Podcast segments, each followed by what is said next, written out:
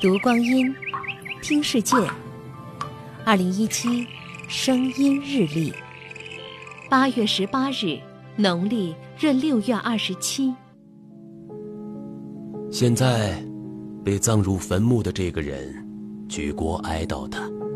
他的去世惊呆了巴黎。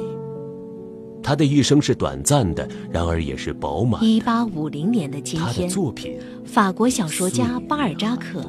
带着没有完成人间喜剧的遗憾，离开了人世。两天后，他的好朋友雨果在葬礼上朗读了这篇悼词。巴尔扎克在二十一年间完成了九十六部小说，几乎为创作而疯魔。每三天，他的墨水瓶就得装满一次。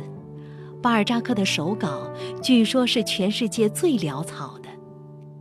写作时，他穿着浴衣，蓬头垢面，在房间里大声地和小说中的人物对话、吵架。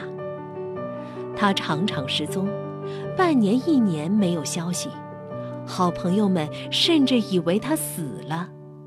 忽然，某个下午，高大的巴尔扎克冲进门，扔一捆手稿在沙发上，大叫：“给我吃的！”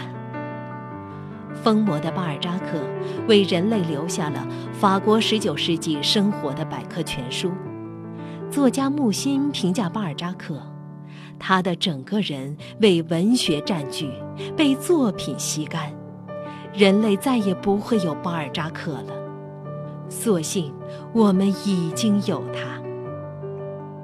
二零一七，声音日历。